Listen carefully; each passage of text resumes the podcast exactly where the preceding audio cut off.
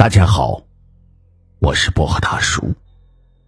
今天讲的是贡品。我小的时候是比较不安分的，上山抓鸟，下河逮鱼，堵人家烟筒，憋厕所里的老头。按我妈的话说，就是你比猴子呀少了一根尾巴，你都逃得没边儿了。我有几个死党，他们也都是跟我一样招人恨。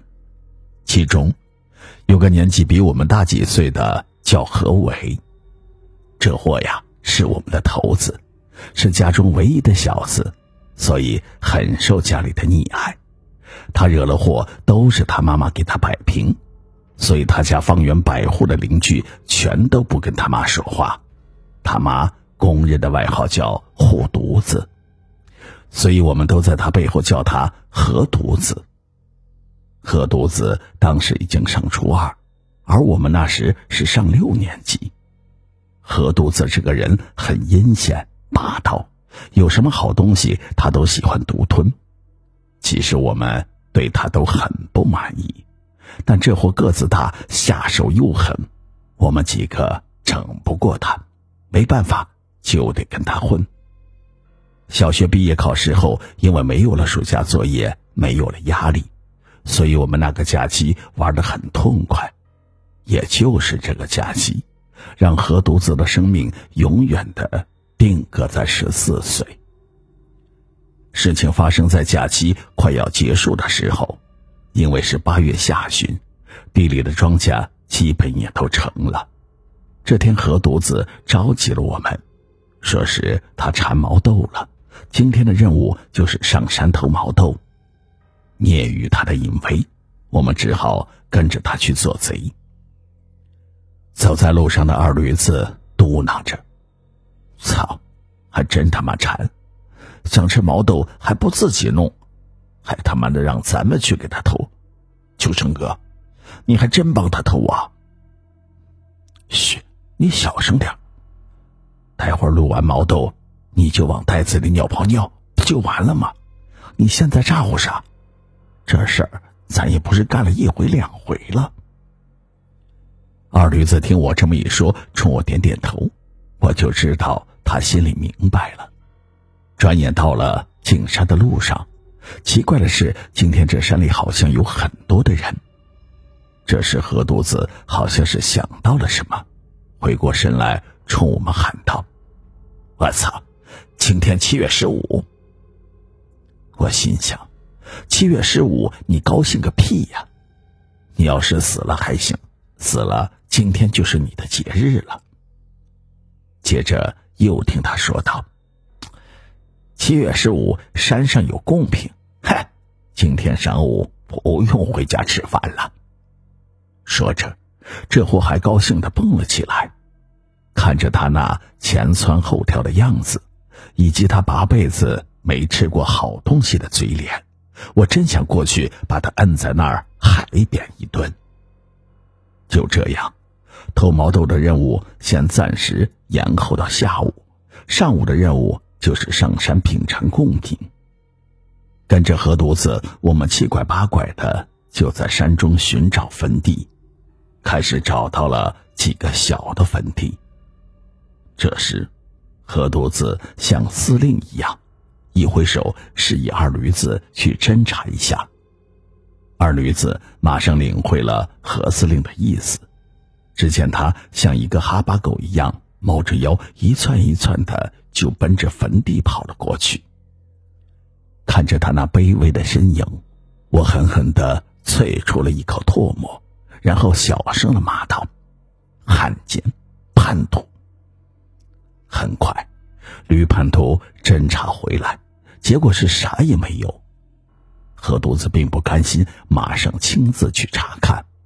等我们到了近前一看，这几个小分堆前除了冒烟的纸灰外，啥都没有。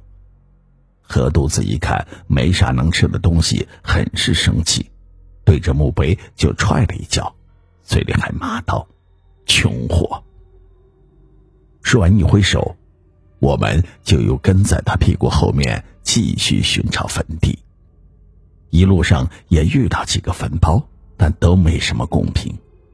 自然，这又招来何犊子的一顿臭骂。终于转过了一道山岗，放眼望去，山坡下是一片颇具规模的坟地。这时候，叛徒二驴子又派上用场了。这次没有等何司令张嘴，二驴子就像一个球一样往山下滚去。不久，好消息传来，贡品很多。何肚子高兴的嗷嗷叫着，就奔山下去了。到了以后，他没有马上行动，因为坟地里有好几个人还在烧纸。这时候我们还不方便下手，只能坐在不远处等待时机成熟。就见坟前那几个烧纸的人，一个个哭的是鼻涕一把泪一把的，看样子这个坟是新埋的。何犊子望着那几个人，嘴里还骂道：“还不走，哭什么哭？好像是谁家没死过人一样似的。我爷死的时候我还笑呢，有啥呀？”我回头看了他一眼，心想：“你还是人吗？你爷死的时候你还笑，败类！呸！”半个小时后，那几个人磕了几个头后，才依依不舍的走了。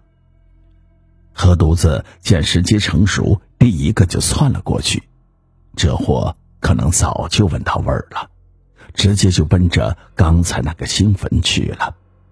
果然，这个坟前除了水果以外，居然还有一个烧鸡。我很惊奇，这货是不是有狗的嗅觉？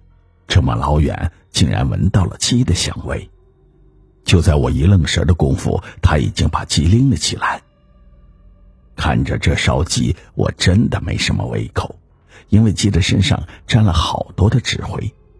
本来是一只油光金黄色的烧鸡，现在变成了暗红色。我实在是不能看了，索性我把脸扭到了一旁。二驴子没羞没臊的，马上围在了何肚子身旁，一脸的馋相，冲着何肚子哀求道：“大哥，给个鸡腿。”给个鸡腿，给弄一个，行不？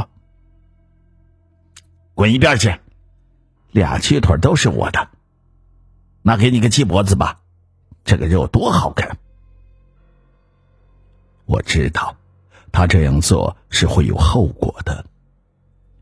何犊子吃着烧鸡，在坟地里来回的窜着，嘴里还不三不四的骂着。只见他来到一座墓碑处，就开始掏出家伙。这举动吓了我们一跳。他这是要往墓碑上撒尿啊！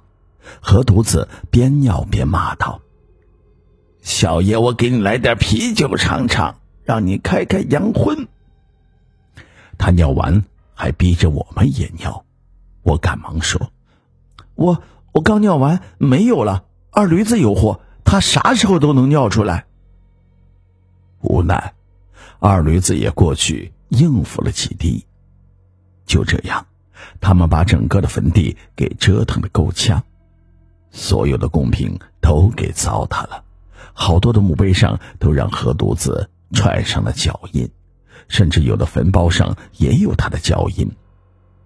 折腾到了下午快六点多的时候，何肚子终于玩累了，要回家。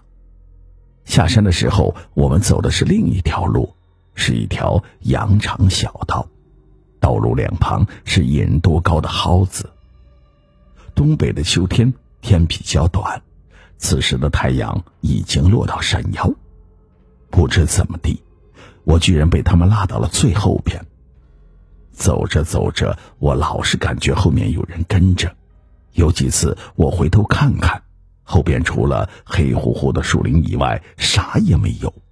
这时，我的心里不禁有些发毛。联想到刚才他们在坟地里的那一幕，我更加觉得后背发凉。我赶紧叫二驴子假装让他们看看我背后是不是有虫子，实则是想让他到最后面去。果然这傻货上当了，到了我后面看了一看，说道：“嗯，没有，没虫子，你你放心吧。”嗯，没有就好。说着，我加快了脚步，还好他没有看出我的心思。哼，何独子在前面走着，走得出奇的快，也没有听见他在路上说一句话。我打趣的问他：“老大，今天光顾着弄贡品了，毛豆给忘了。”问了半天，何独子一声都不吭，就好像没有听见一样，仍是快步走着。下了山，不一会儿就到了何独子家的附近。这时候天已经擦黑，我们刚刚拐过他家的巷子，就看见他一个跟头就抢到那儿了。我们赶紧去扶他，等翻过来一看，我们几个人立马蹦到一边去，就见何独子这时的脸已经变了样。虽然当时天色有些暗，但还是能看到他的脸色是青的，眼睛特别的亮。就见何独子这时的脸已经变了样子，这根本就不是何独子的脸，明显是另外一个人。不过这个人我们谁都没有见过，就见他坐在地上看着我们，也不说话。我当时有心想跑，但我的腿不争气呀。这时我们的叫声也惊动了何独子他妈，他从屋子里出来，看到何独子坐在地上，不过独子的背是背对着他，所以他没有看到脸。就见他提着那叫驴样的嗓子嚷道：“你这个小杂种，你给我起来！你那衣服还要不要？”当他到了儿子身后，刚要拎起他的时候，他也感到了有些不对。等到何独子一回身时，我们明显看到他妈浑身一个哆嗦。这时何独子说话了：“哼，你骂谁呢？谁是你儿子？”独子他妈此时也不喊叫了，愣了半晌，才转回身往屋里跑。突然，何独子就那么直挺挺的躺下，我们都听见他脑袋磕在了石头上的声音。不一会儿，独子他爸也出来了。等到近前一看，独子脑袋下面全是血，眼睛闭着，跟死人一个样。这时邻居也都出来了。虽然跟独子他妈干过仗，但毕竟是邻居，大家伙帮着把他抬到了屋里。这时他爸又到矿上去叫了救护车，我们几个因为害怕，就都回了家。第二天我们一天都没敢出门。晚上吃饭的时候，我爸说：“山岗上老何他家儿子死了。”我爸看向我，问道：“听说你们经常在一起玩？”我我我才不跟他玩呢，那是个败类，我能跟他玩吗？吃完了饭，看电视的时候，二驴子他妈上我家来借铜钱，说是二驴子有点闹邪病，夜里老是说胡话，找人给看了。说是在外面冲到啥东西了，人说用大钱给送送就好了。二驴子他妈走后，我赶紧问我妈：“妈，咱家还有铜钱吗？你别往外借了，给我留点，估计我一会儿也得说胡话。”